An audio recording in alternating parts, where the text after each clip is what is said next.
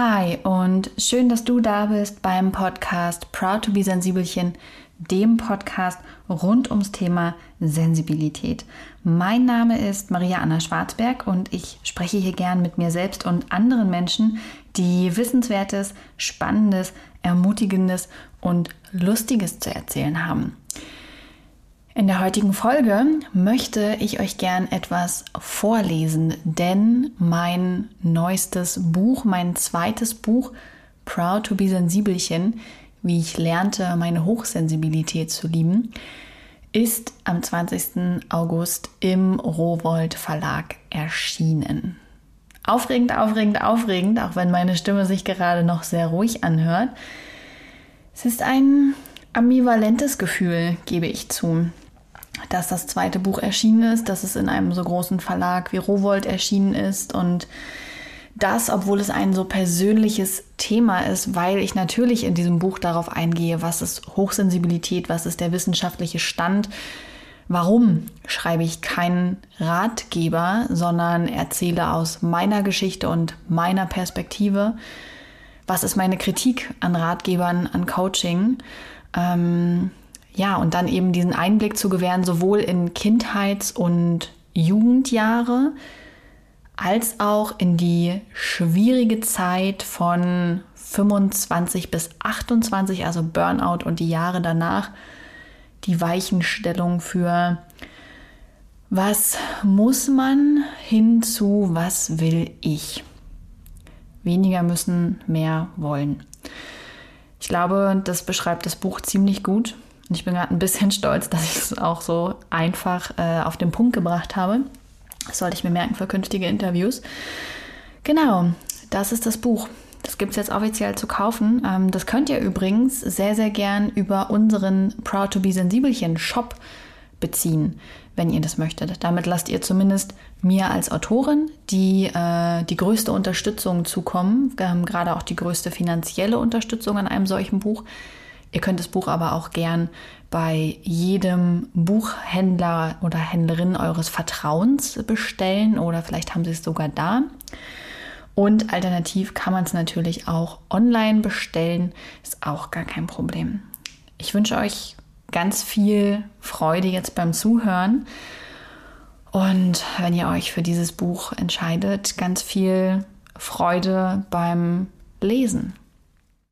Mit dem Begriff Hochsensibilität machte ich im Frühjahr 2016 Bekanntschaft, als ich mit der Jogginghose, die ich eigentlich nicht mehr an mir sehen konnte, in altbekannter Getriebenheit auf dem Zweisitzer in dem ziemlich perfekten Wohnzimmer in meiner wunderschönen Altbauwohnung lag. Zwei Zimmer, Küche, Bad, Balkon in einem angesagten Stadtteil in Hamburg. Sogar die Sonne ließ sich an diesem Tag hin und wieder blicken. In meiner damaligen Wohnung, die ich auch heute gedanklich und emotional nur mit dieser Zeit und nichts anderem verbinde, war es wie immer aufgeräumt, sauber. Alles lag an Ort und Stelle, durchdacht, kontrolliert, obwohl ich längst die Kontrolle verloren hatte. Perfektion glänzte zwar nach außen, aber ich selbst, ich glänzte nicht mehr. Ich war erschöpft, ich war müde.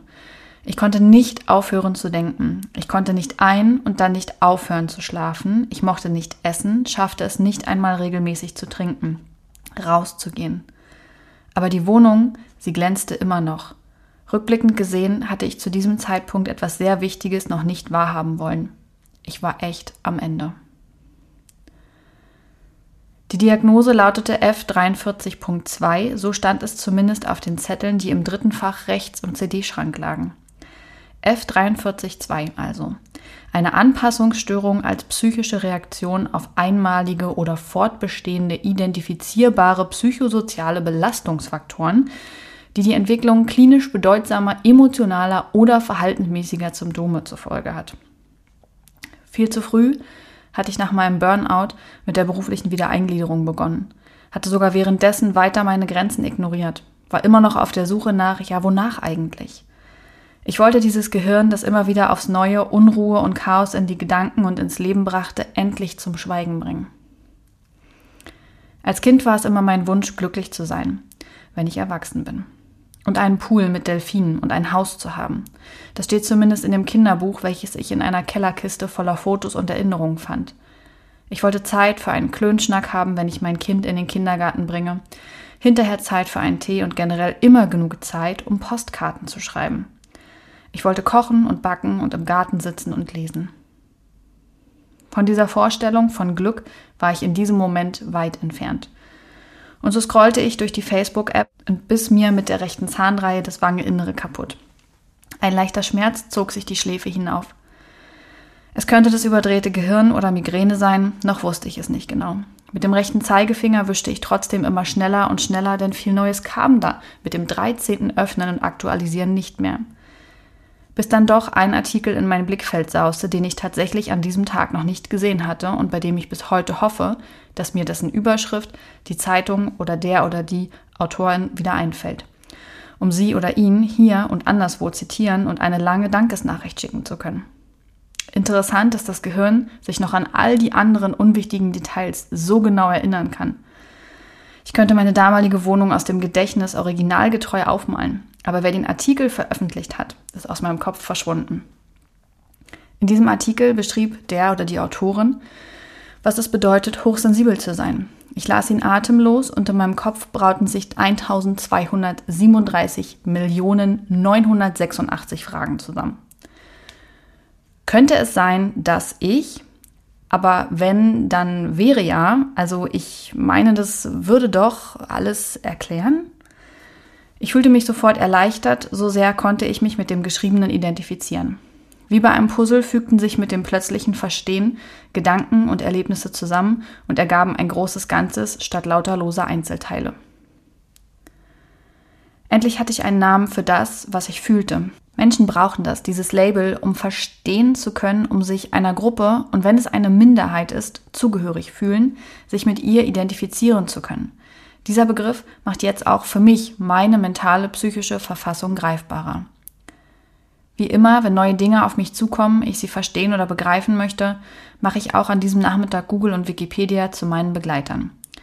Ich durchsuchte das Internet nach jedem Text, jeder Website, jedem Forschungsbericht, als hätte ich vor, noch an diesem Tag alles Wissen über Hochsensibilität in das ohnehin überlastete Gehirn aufzunehmen. Dabei wollte ich nur ganz sicher sein, dass ich mich nicht irrte. Dass ich ein Stück abseits der Norm stehe und irgendwie anders bin, das wusste ich. Dass ich nicht völlig krank war, wusste ich auch, zumindest hoffte ich es. F432 ist schließlich am unteren Level der psychischen Debakel angesiedelt, eben eine Anpassungsstörung, zu der man das Burnout bis heute zählt, weil es trotz der zunehmenden Erkrankung immer noch keine eigene Klassifizierung hat. Und dann, als meine Augen vom bläulichen Licht des Handy-Displays schon gerötet waren und schmerzhaft juckten, las ich die entscheidenden Sätze. Hochsensibilität ist ein Persönlichkeitsmerkmal, keine Krankheit. Fast jeder Fünfte ist hochsensibel. Herzlichen Glückwunsch, Sie haben nur leicht einen an der Waffel und ganz viele andere auch. Bis zu meiner nächsten Therapiesitzung ließ mich der Gedanke an die Hochsensibilität nicht mehr los. Ich fragte mich, ob ich wirklich hochsensibel bin und stellte mich selbstkritisch in Frage, nur um doch immer wieder am gleichen Punkt anzukommen. Am Donnerstag ist der nächste Termin. Bis dahin übst du dich in Geduld. Dann kannst du mit dem Therapeuten reden und weitersehen. Geduld ist nicht meine große Stärke und doch, wie das schon im Kindesalter mit den Feiertagen, Ferien und Besuchen bei den Großeltern war, das erwünschte Ereignis, es kommt tatsächlich näher und ist dann ganz plötzlich da. Kurz vor diesem plötzlich da werde ich für gewöhnlich noch einmal arg aufgeregt. Meine Hände schwitzen, das Blut rauscht in den Ohren, ich werde fahrig und sehe keine Möglichkeit, mich auf etwas anderes zu konzentrieren als würde das ganze Leben auf dieses eine Ereignis zulaufen. Danach erstmal nicht viel. Scheint doch alles von dem folgenden Moment abzuhängen. Bei Frau Schwarzberg, Sie können dann jetzt reinkommen, kehrte jedoch schlagartig Ruhe im rappelnden Gehirnkarton ein. Da war er dann, der Hyperfokus, der mich nichts vergessen und selbst trotz gedanklicher Abschweifung immer wieder den roten Faden finden lässt. Frau Schwarzberg, wie geht es Ihnen heute? Möchten Sie über etwas Bestimmtes reden? fragte Herr B. und gab damit den Startschuss für meinen dann folgenden Monolog. Ich holte sehr, sehr weit aus, um meinem Therapeuten die ganze Tragweite meines heutigen Anliegens klarzumachen, damit er auch sicher all die Emotionen, die in mir tobten, nachvollziehen und mir bestmöglich weiterhelfen könnte. Gespannt und aufmerksam hörte Herr B. zu, während ich meine rote Fadenschleifen erzählte. Als ich eine Pause mache, machte, sagte er, Nun, darüber hatte ich auch bereits nachgedacht, ob das auf sie zutreffen könnte. Wir können uns gern intensiver mit ihrer Hochsensibilität befassen. Das waren die erlösenden Worte, auf die ich in den Tagen zuvor gewartet hatte. Jetzt war es also offiziell, so offiziell es in einem bisher noch nicht ausreichend erforschten Gebiet sein konnte. Ich bin hochsensibel. Mit dieser Neuigkeit im schwirrenden Gehirn rief ich nach vor der Praxistür meine Mutter an. Erst wenn ich ihr von diesem zentralen Ereignis erzählte, würde es sich real anfühlen. Außerdem kann ich in telefonischen Dialogen, so ungern und ausgewählt ich sie führe, meine Gedanken mit Hilfe der anderen Personen sezieren ohne dass diese merkt, dass ich noch andere Dinge nebenher tue und das als unhöflich interpretieren könnte. In diesem Moment war es Rauchen. Damals habe ich noch geraucht, auch wenn man Hochsensible nachsagt, dass sie das eigentlich nicht gut vertragen. In meinem Fall stimmt das.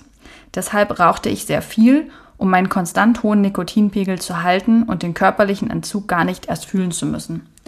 Während des Telefonierens starrte ich rauchend und mit glasigen Augen auf den Fluss, der neben der Praxis von Herrn B. vorbeifloss und sah das Wasser doch nicht an, weil mein Blick, so könnte man sagen, nach innen gerichtet war. Mein Gehirn und ich fuhren zusammen mit meiner Mutter im Beiwagen meine Vergangenheit nach Merkmalen für Hochsensibilität ab. Immer mehr Erinnerungen tauchten auf, immer mehr Erlebnisse ließen sich nun noch einmal anders deuten und ergaben jetzt erst richtig Sinn. Und es ist meine Mutter, die mir ihre für mich ganz neue Erinnerungen erzählt, die nun mit dem Wissen um die Hochsensibilität wieder aufkommen. Ein Kind, das im Kindergarten alleine spielte, das stundenlang in seinem Zimmer war und mit Lego neue Welten erschuf, das sich mit fünf Jahren das Lesen selbst beibrachte und mit der Nase in den Büchern und in Bausteinen steckte, statt beim Spielen auf dem Bolzplatz mit anderen Kindern. Ein Kind, das in der ersten Klasse keine Freunde hatte und sich daran störte, das nicht verstand, warum das so war, meine Mama erinnert ein Kind, das immer etwas anders war als andere Kinder, das viel Sicherheit brauchte und mit seinem stark ausgeprägten Bedürfnis nach Alleinsein und Ruhe viel Zuwendung und Vertrauen Überforderung bei seinen Mitmenschen auslösen konnte. Ein Kind, das ein Schreikind war, das nicht essen wollte, das schon seit der Geburt ein wenig mehr Zeit für sich und Rückzug brauchte, die man ihm aber einfach nicht immer geben konnte. Ein schwieriges Kind. Mit den heutigen Erkenntnissen würden mich die, die um die Feinheiten der Psyche wissen, nicht als solches beschreiben, sondern vielmehr als hochsensibel. Doch als ich geboren wurde, war der Begriff noch nicht gefunden. Und so ließ meine Mama mich schreien, weil Schreikinder der Wille gebrochen werden soll. Dann würden sie schon lernen, sich selbst zu beruhigen und würden später umso besser schlafen können. Sonst würden sie einem nur auf der Nase herumtanzen, sagte ihr Umfeld. Meine Mama und ich weinten also fortan gemeinsam. Sie still im Schlafzimmer, ich laut im Kinderbett. Nur warum ich weinte, das wusste niemand so genau. Vielleicht sind es die vielen Reize gewesen, die ich in der Nacht angestrengt verarbeitete. Vielleicht war es ein Bedürfnis nach Sicherheit und Nähe. Doch meinen Bedürfnissen wurde nicht stattgegeben. Ich lernte früh, mich selbst und meine Gefühle hinten anzustellen und mich den Gegebenheiten anzupassen. Und so ist es eigentlich nicht verwunderlich, dass ich mit 25 wegen eines Burnouts krankgeschrieben und nun in Therapie war, mit so viel Zeit, so wenig Ressourcen und mehr Fragen als Antworten. Erst einmal ging ich nach Hause, um außerhalb des öffentlichen Raums atmen und denken zu können. Hier, wo alles Ordnung und Platz hat, wo es vertraut riecht und sogar im Dunkeln alle Lichtschalter gefunden werden. Hochsensibel also. Meine Synapsen arbeiten auf Hochtouren. Ich wurde ganz hektisch, fahrig, ein wenig überdreht und legte das Tempo meines bisherigen Lebens, mit dem ich ungebremst gegen die Wand gefahren bin, in meinen Denkprozess. Ich merkte, dass ich bald würde pausieren müssen, so sehr strengte mich das Denken an, aber ich konnte noch nicht aufhören, weil ich sofort alles verstehen, in Zusammenhang bringen, jede Erinnerung noch einmal auseinandernehmen und mit dieser neuen Prämisse wieder zusammensetzen wollte. Das ist etwas, was ich gut kann, meine Gedanken zerlegen und einzeln betrachten sie auch mal wie ein Würfel, den ich hin und her drehe, mit dem Fuß wegkicken oder gegen die Wand werfen, nur um sie dann doch wieder zu meinen Füßen zu finden. Manchmal packe ich sie auch in das große Gedankenregal, wie ich es für mich nenne, damit ich später an derselben Gedankenstelle weitermachen und puzzeln kann. Dieses Regalsystem hat sich sehr bewährt, weil es Struktur und Ordnung in meinem Kopf aus emotionalem Chaos schafft. Ich muss nicht alle Gedanken auf einmal denken, sondern nur den Hauptgedanken im Regallager behalten. Ausgeklügelt Logistik dort oben. Mein Mann von Beruf Logistikmeister wäre stolz auf mich. Er ist es, der mich später zu Hause aus meinem Gedankenkarussell befreit. Ich berichte ihm von der Therapiestunde. Er hört genau zu, das macht er immer so, weil mir sonst oft nicht zu folgen ist, wenn ich in den Gedanken springe, querlaufe und in Sachen Sprechtempo Eminem Konkurrenz mache. Wenn er Fragen stellt und den Kopf in den Nacken legt, weiß ich, dass er aufmerksam ist und noch folgen kann. Wenn er seitlich guckt und nickt, hat er den Faden verloren, will mich aber nicht bremsen. Wahrscheinlich hofft er, irgendwann doch wieder folgen zu können. Immer aber versucht er zu verstehen, was für ihn fremd ist. Ein Gefühlsleben, das in ein Hochregallager passt. Es ist nicht so, dass er nicht empfindsam ist. Aber anders als die Maria aus der ersten Klasse weiß ich heute, dass nicht jede oder jeder nachvollziehen kann, was und wie ich fühle. Für mich war dieser Tag bedeutend. Auf einmal schienen viele Puzzleteile an der richtige Stelle zu fallen. Vor allem aber, ich fühlte mich nicht mehr allein, wusste nun, dass es sich bei Hochsensibilität nur um eine persönliche Eigenart und keine psychische Krankheit handelt, die damit natürlich einhergehen kann. Dieses Wissen lässt eine lang gesuchte Erleichterung einsetzen. Endlich nicht mehr der oder die einzige andere mit einem etwas abgedrehten Gehirn zu sein, sondern eine oder einer von durchschnittlich fünf. Das war ein kleiner Einblick in das erste Kapitel. Ja, ich wünsche euch an dieser Stelle einen wunderschönen Tag oder Abend.